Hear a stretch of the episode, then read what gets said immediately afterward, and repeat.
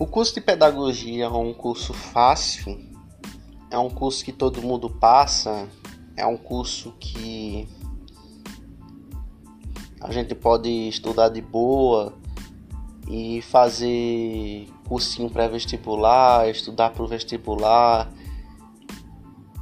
E dá para conciliar tudo porque é um curso que não é muito puxado, que não tem muita responsabilidade que faz com que a pessoa tenha maior autonomia, porque isso agora é uma palavra chique que eu, vejo quando se refere ao curso de pedagogia de maneira mais polida. Então, o curso de pedagogia é um curso que qualquer um entra, né? Olá a todos, meu nome é Ítalo Áquila. Bem-vindos ao meu podcast e hoje eu quero falar sobre qual é a nossa responsabilidade enquanto estudantes e professores da área de pedagogia sobre os discursos que alimentam o fato do curso ser um curso fácil ou um curso assim moleza, né? Um curso desvalorizado. Então, vamos lá. Desde quando eu entrei no curso de pedagogia, no meu primeiro período, isso foi há mil anos atrás, porque agora a gente tá na, pedag... tá na pandemia, né? Então. Esqueçam aí noções de tempo. Então. Era pra eu estar tá aí no quarto período, terceiro ou quarto período, nem faço ideia mais qual é o período que eu, que eu deveria estar. Tá. Então, desde quando eu entrei no curso de pedagogia no meu primeiro período do ano passado, é, no segundo semestre do ano passado, perdão. Eu já ouvi de cara pessoas que rebaixavam o curso de pedagogia. Eu já até falei aqui sobre um, um conhecido lá do curso que até citou conversou numa conversa breve comigo, falou com uma, de uma conhecida que fazia pedagogia EAD e a mesma fazia pedagogia EAD e tentava conciliar um curso pré-vestibular para poder passar, sei lá, em psicologia, parece, ou alguma coisa assim do tipo. E aí, na época, né, eu eu não me dei muito trabalho de responder, porque tem certas coisas na vida assim que, sinceramente, né, é, gastar sua energia e o seu tempo é a mesma coisa assim de dizer que você é um estúpido e ignorante. Eu gasto minha, minha, meu tempo assim é, respondendo a essa situação a vocês e não a pessoa, porque a pessoa é um caso sem, sem futuro, né? Uma pessoa sem futuro, uma pessoa banda voou, então não tô nem aí para eles, para essas pessoas, né? Estão lá só parasitando o curso. Então, ele falou isso que o curso que a garota estava fazendo o curso de pedagogia à noite, à noite era sempre presencial, no dia de domingo ela fazia à noite, parece. Sei lá como é que funciona esse negócio sempre presencial. Negócio doido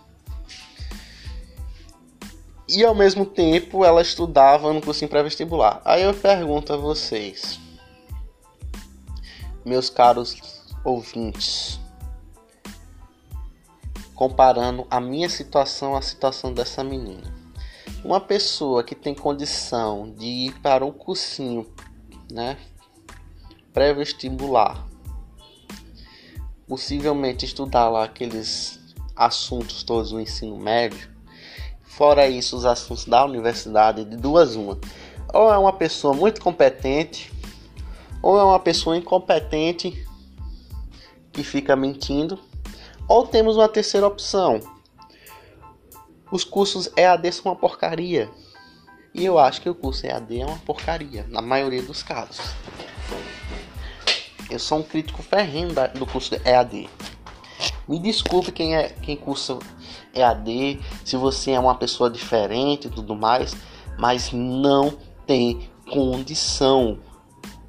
os relatos de experiências de diversos professores e de alunos que eu escuto, que eu vejo, que eu observo, que fazem curso EAD e depois é, migram para presencial, é totalmente diferente. Inclusive, essa amiga dele mesmo comentou sobre isso, porque ele falou que os professores estavam passando muito texto, muitas atividades, essas coisas assim. E a própria amiga dela, dele falou assim: é, esses professores concursados que não tem nada que fazer botam para lascar em cima do aluno mesmo de uma universidade pública. Aí eu te pergunto: olha a visão de pensamento dessa infame dessa ridícula. Os professores concursados que não tem nada o que fazer ficam jogando texto, como se é, estudar não fosse nada o que fazer. Quer dizer que os professores jogam texto porque é uma, uma coisa aleatória. Quem aqui, não só quem, quem, quem frequenta as aulas, presencialmente na universidade pública sabe do que eu estou falando. Mas qualquer pessoa que não seja estúpida consegue ver isso. Que a grande maioria dos professores que passam os textos em sala de aula, esse horror de texto que, que ela tanto reclama e o cara também, eles leem. Eles produzem em cima desses textos. Eles trazem para a sala de aula. Então, os professores não têm nada que fazer e jogam os textos. É uma afirmação totalmente ridícula, escrupulosa, infame, pueril. Digna de uma pessoa que dá pena. E aí eu entendo por que, que ela consegue fazer um curso pré-vestibular e ao mesmo tempo fazer um curso EAD. Porque a porra do curso EAD dela não faz porra nenhuma. Não faz cobrança nenhuma. Indiferente da universidade pública que tem aí um, de certa forma um rigor, apesar dos apesares. E aí a infame fala uma coisa dessas, que com certeza não estudou nada de filosofia, de sociologia, dos fundamentos da educação, né? Os fundamentos da educação são divididos em sociologia, psicologia, antropologia, filosofia, é, história da educação, tem alguns que colocam economia da educação, mas economia é mais vista na área da gestão. Então, assim, eu no meu primeiro período, em fundamentos filosóficos, que o professor passou 12 apostilas, fiquei devendo duas, confesso. Mas, assim, eu me matei para poder ler aquelas apostilas, para poder é, estudar né, o tema mais profundamente. Foi algo muito difícil e cansativo. Isso só foi uma cadeira, uma disciplina. Teve as disciplinas de psicologia também, que exigiu textos. Teve a disciplina de sociologia, que também exigiu textos. Teve a disciplina de antropologia, que também exigiu textos. Então, assim, uma pessoa que fala que o, que o professor joga texto com o aluno ler porque não tem nada o que fazer, é uma pessoa canalha. Canalha, canalha mesmo. Ridícula, diga de pena. Uma pessoa incompetente. E mais incompetente ainda é essa instituição fuleira que coloca um ensino de pedagogia EAD e não tem o rigor necessário para formar um bom profissional. Queixe se quiser, queixe se quiser. Você que não gosta das críticas que eu dou pro curso EAD, mas é a realidade. Ah, mas o ensino é presencial também não é essas coisas da, da, da, das universidades públicas. Mas vou dizer assim, se não é essas coisas,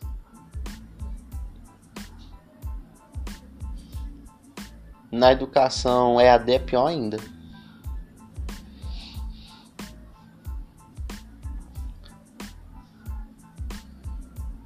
Então, assim, a gente tem que ter uma visão melhor no panorama que está sendo posto aqui. Tem gente que está se formando em pedagogia, talvez até dando aula, sem saber ler e escrever direito. Tem gente que está entrando na, na, na, pedagogia que não sabe nem quem é Piaget, Vygotsky ou, sei lá, Paulo Freire. Eu vi, é, relato de experiência, pô. Gente de universidade particular, formada, uma menina formada, que não sabe qual era a filosofia e a pedagogia de Paulo Freire. Não sabe. O porquê eu não sei. Porque aí tem a ver com a história dela, com a instituição dela. Talvez a instituição dela seja incompetente. Certo? Ou ela que seja incompetente, né? Mas eu, eu vejo várias, né, não é um caso isolado, eu já vi várias pessoas que se formam em pedagogia em cursos particulares presenciais que têm a mesma postura dela.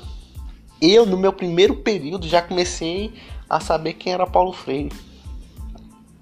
E no início do segundo já estava desenvolvendo é, é, estudos, né? A professora já estava dando estudos sobre quem era Piaget, Vygotsky e, e os caras do construtivismo aí.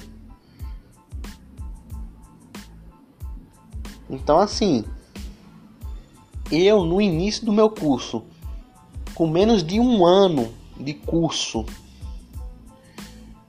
já estou desenvolvendo aquilo que tá, a gente vê como um, da, um dos fundamentos da pedagogia.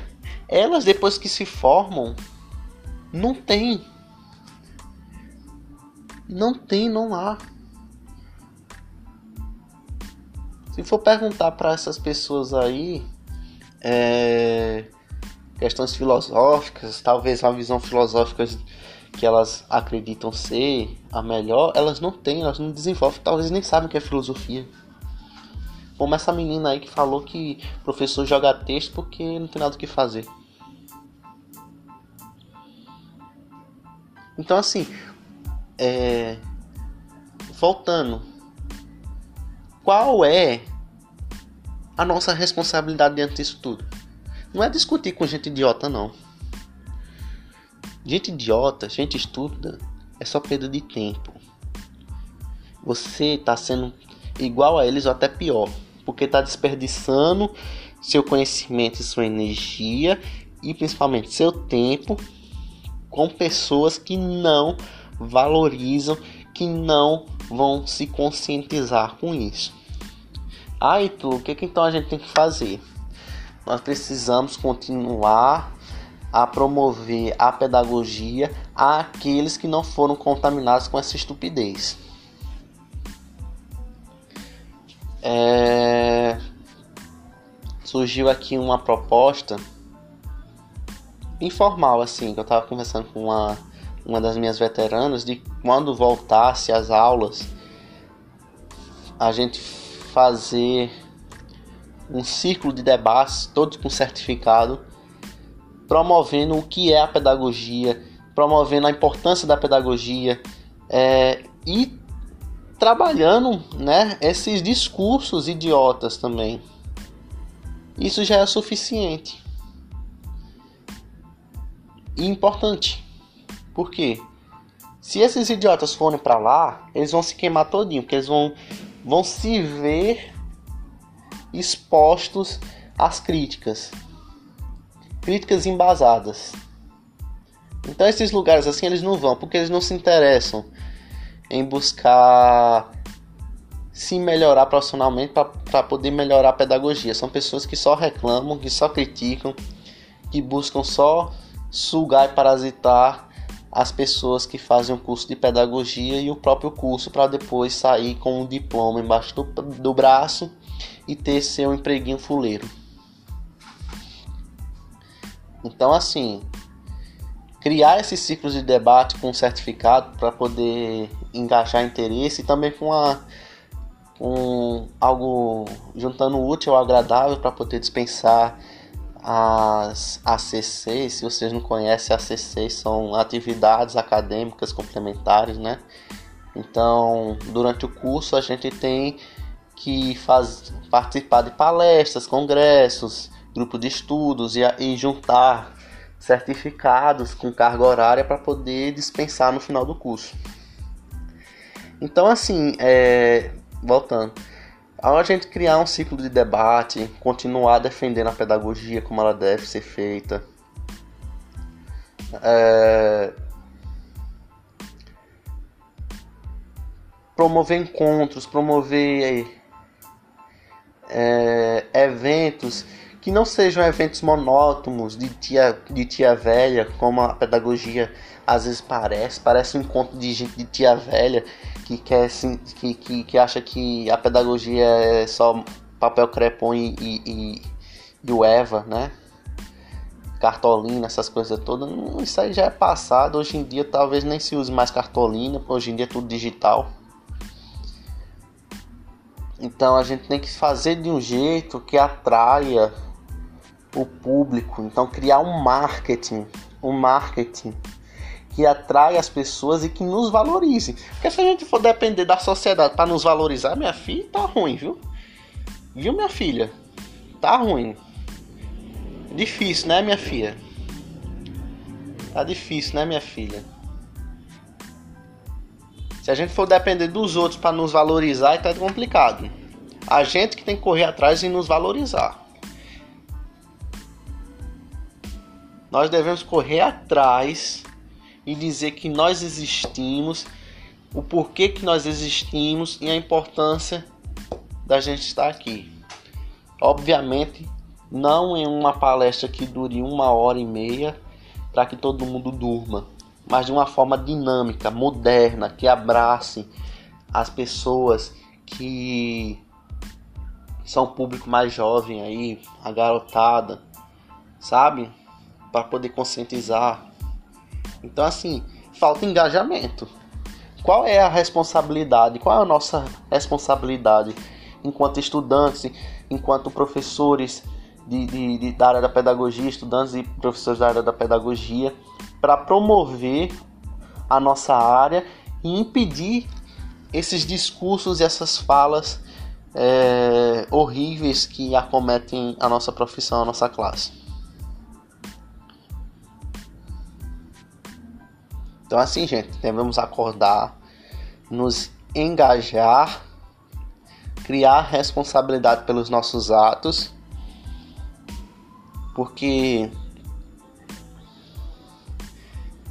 aumento de salário não se faz é, sentado esperando a bênção do Estado, não. E greve se mostrou algo que não é muito eficaz porque é, as consequências da educação elas vêm a longo prazo.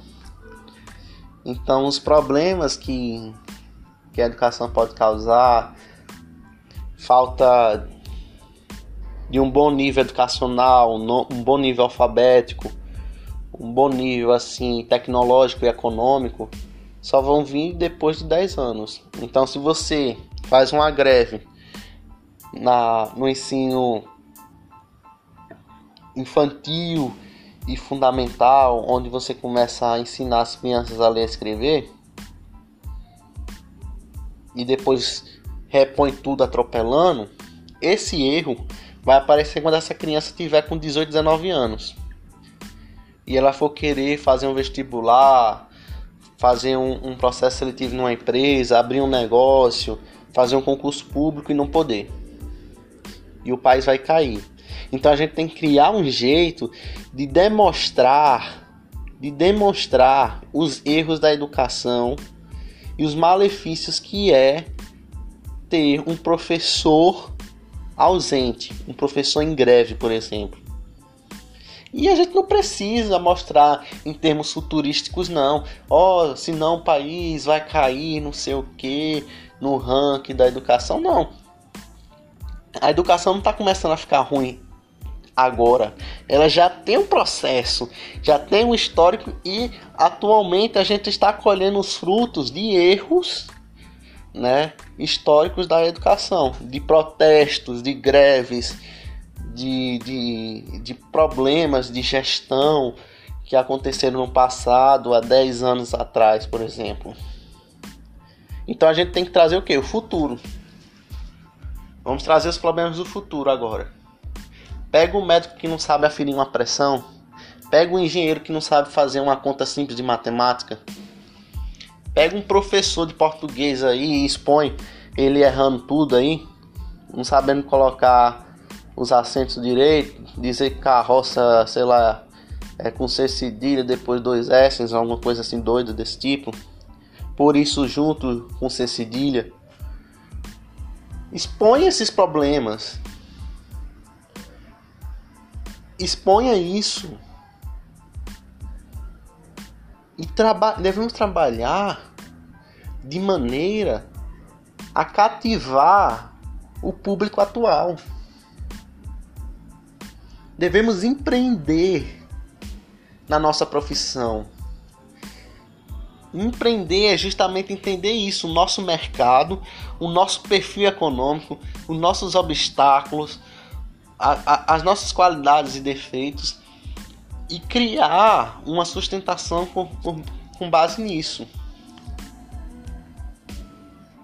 Juntar todo mundo, a classe, se unir, certo? A classe se unir em defesa é, de uma proposta, de uma reforma, quem sabe até educacional, é, que melhora a educação. Pronto, um exemplo. Por que todo mundo não se une desde o curso? Cria uma cultura. A gente não cria uma cultura de união logo dentro do curso, de irmandade de fato, daquele negócio ninguém fala mal do nosso curso não. Ninguém fala mal de nós não que a gente reconhece o nosso valor, impõe impõe moral, impõe presença, para que quando vier um engraçadinho a gente se une e bloqueia. Porque o mal, isso é uma coisa que eu vejo muito, é que às vezes o curso de pedagogia, as pessoas que estão dentro dele, não se movimentam para poder barrar esses discursos que desmoralizam o nosso curso.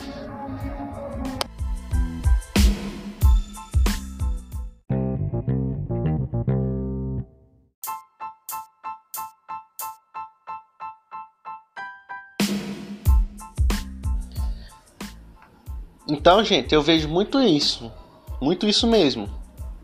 As pessoas não se unem e não defendem a profissão que vai botar a comida na sua mesa, que vai alimentar seus filhos, vai pagar seu plano médico, vai pagar sua residência, seu aluguel.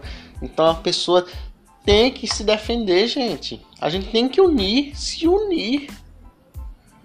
Porque na merda a gente já tá. Ou não, vocês acreditam que não?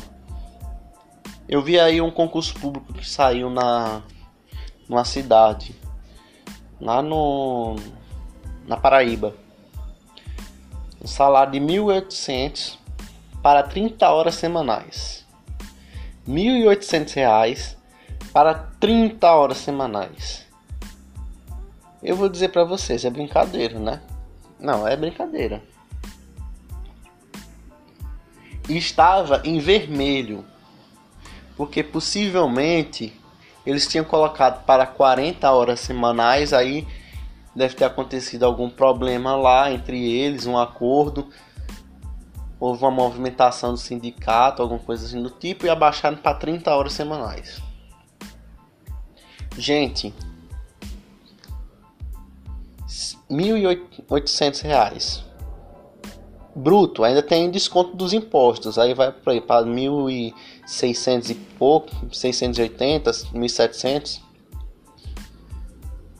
para alguém que passou quatro anos estudando, às vezes nem quatro, porque a concorrência está um pouco grande, aí a pessoa precisa de uma pós-graduação para poder se diferenciar nos, mestra... No, nos concursos públicos, né? Então, às vezes precisa de uma especialização, um mestrado. Aí a especialização é um ano, um ano e meio, mestrado é dois anos. Então, vamos dizer assim, eu faço a graduação mais dois anos de mestrado para poder ganhar 1.800 Ah, mas vai ter um aumento por causa do mestrado. Vai para dois mil reais. Para 30 horas semanais. Dois mil reais. Sendo que tem gente aí que se forma em advogado para concurso público. Recebe 4 mil, 5 mil em prefeitura. Médico na prefeitura aqui da minha cidade vizinha, postinho de saúde, 9 mil reais. Com o imposto descontado, 9 mil, 9 mil e pouquinho, uns trocados. Médico, recém-formado. Engenheiro, também. Entende? Então, assim, é complicado, né? Você passa quatro anos estudando, certo? Aí se mata para poder passar no mestrado, se mata, se quebra para poder escrever 80 a 100 páginas de uma dissertação que te dá o direito, né? Depois você faz o mestrado de poder dar aula em faculdade. Então, assim, eu com mestrado posso dar aula em uma, uma universidade e não vou ter o mesmo prestígio financeiro de um médico que só tem a graduação ou de uma pessoa que fez direito, que tá, é concursada. Então assim é, é complicado, né?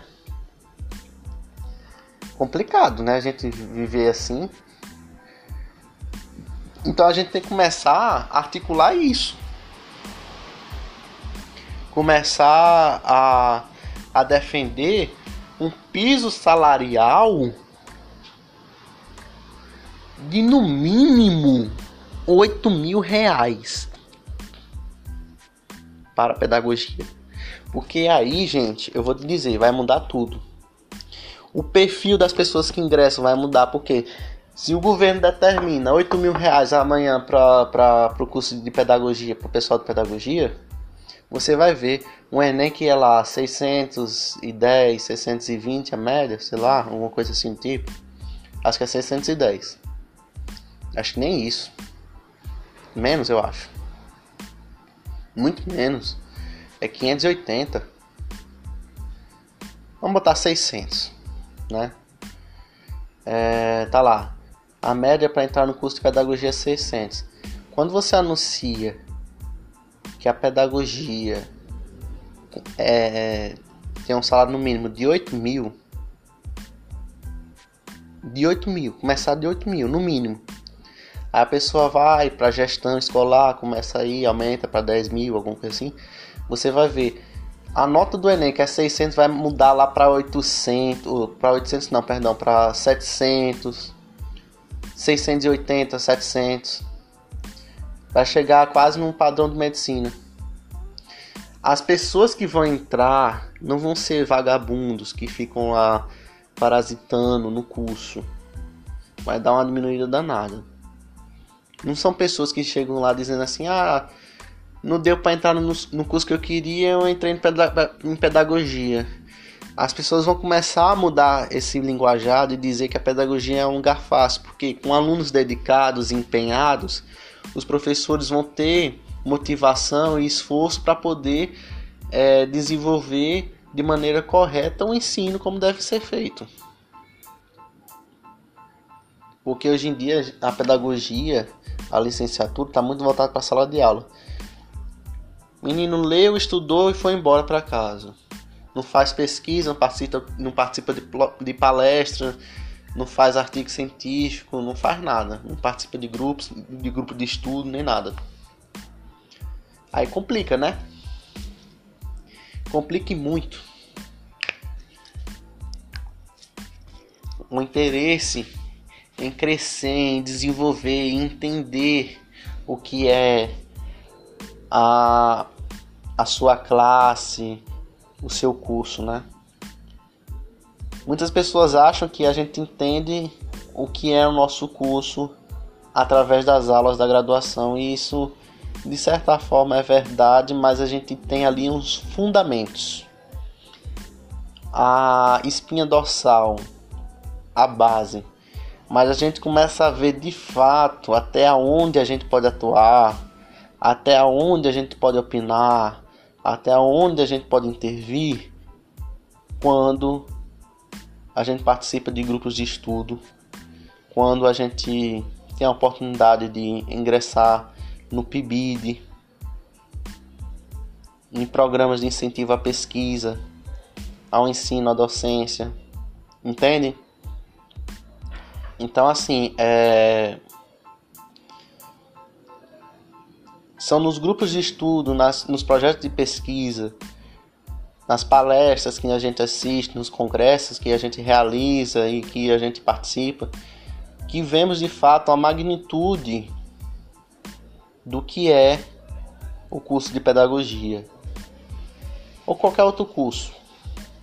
Por isso que a área da saúde tem um desenvolvimento muito grande, principalmente quando a gente olha, por exemplo, para a saúde mental na escola.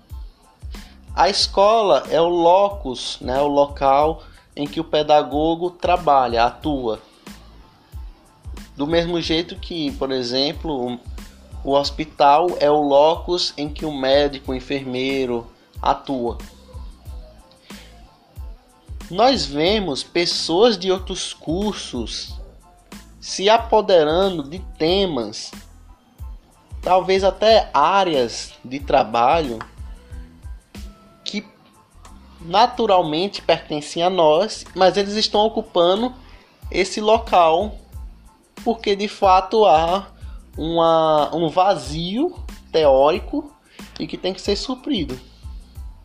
Então, saúde mental na escola é algo que você vai olhar aí nos artigos.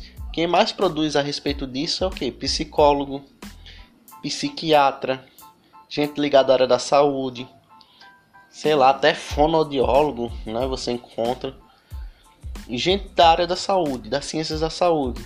Mas você não vê, é muito pouco você vê gente da área da educação, um pedagogo, um alguém da licenciatura.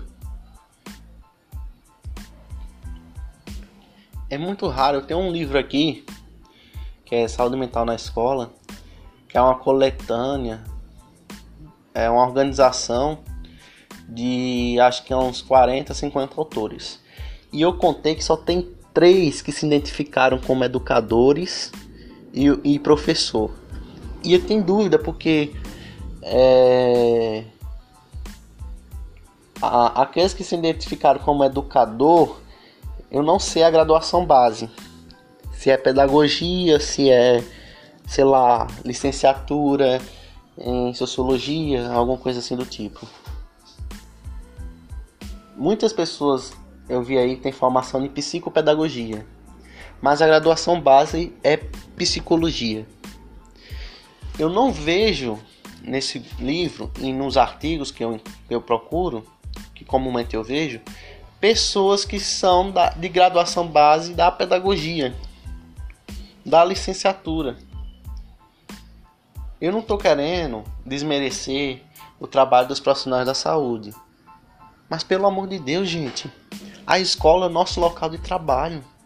Quer dizer então que nós da pedagogia, que temos com base as ciências humanas, não temos saberes que podem contribuir para a saúde mental na, na escola.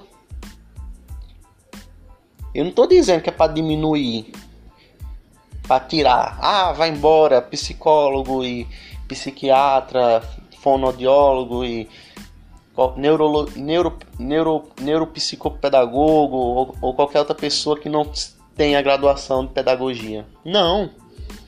Mas o que eu questiono é o fato de que um livro que tem aí mais de 40 autores que contribuíram para construir o livro, só três são pessoas ligadas à área da educação, são educadores. O resto tudinho são pessoas psicólogos, né? São psicólogos, são médicos, sabe? Psicopedagogo, mas que tem a graduação base em, em psicologia, é isso que eu discuto. Qual é o limite de atuação de um pedagogo quando o assunto se trata de saúde mental. A psicologia vai dizer qual é o limite na visão dela. A gente também tem que contribuir para esse limite, se de fato é um limite, é um se esse conceito de limite é algo que converge, né? Que é algo que de fato se concorda. E principalmente, qual é o papel do professor, do pedagogo, quando o assunto é saúde mental em sala de aula? Ele é habilitado para poder fazer isso? Ou não, precisa ser um psicopedagogo para poder falar de saúde mental? Ou não, nem nada disso. Quem só pode falar de saúde mental em escola é médico ou, psicólogo. A gente não sabe. O que a gente sabe é aquilo que as outras profissões estão dizendo. Vai que a psiquiatria ou a psicologia vai e joga um bocado de produção dizendo assim que não. Falar de saúde mental na escola só pode ser algo que psicólogo e psiquiatra tem que falar. Então quer dizer que a pedagogia não pode comentar, não pode tecer produções acadêmicas, científicas, filosóficas a respeito da saúde mental na escola. Então assim é algo que a gente tem que, né, investir. Então, eu repito, qual é a nossa responsabilidade enquanto estudantes, enquanto profissionais da pedagogia para poder contribuir para a nossa profissão, para impedir e tentar barrar esses discursos que, que, que reduzem a nossa profissão, que menosprezam a nossa profissão, a essa falta de engajamento das pessoas para a produção acadêmica a acadêmica científica é, da área da pedagogia. Qual é a nossa responsabilidade diante disso tudo? Porque se a gente for esperar para que o outro tome uma atitude, aí me desculpe, isso não vai funcionar. Era isso, gente, que eu queria dizer. É, espero que todos tenham um ótimo, um ótimo dia. Tá bem agitado aqui onde eu moro. O povo aqui tá achando que é carnaval, tá toda hora tocando música, essas coisas todas. Então, se ouvir algum barulho aí, me desculpe, mas, né, eu não tenho outro horário para poder gravar esses vídeos. Vídeos não, né? Não sou youtuber não, eu sou esses podcasts. Deus me livre fazer vídeo. Não, tenho muita timidez. Então assim, é... fiquem na paz, e até o próximo podcast. Tchau, tchau.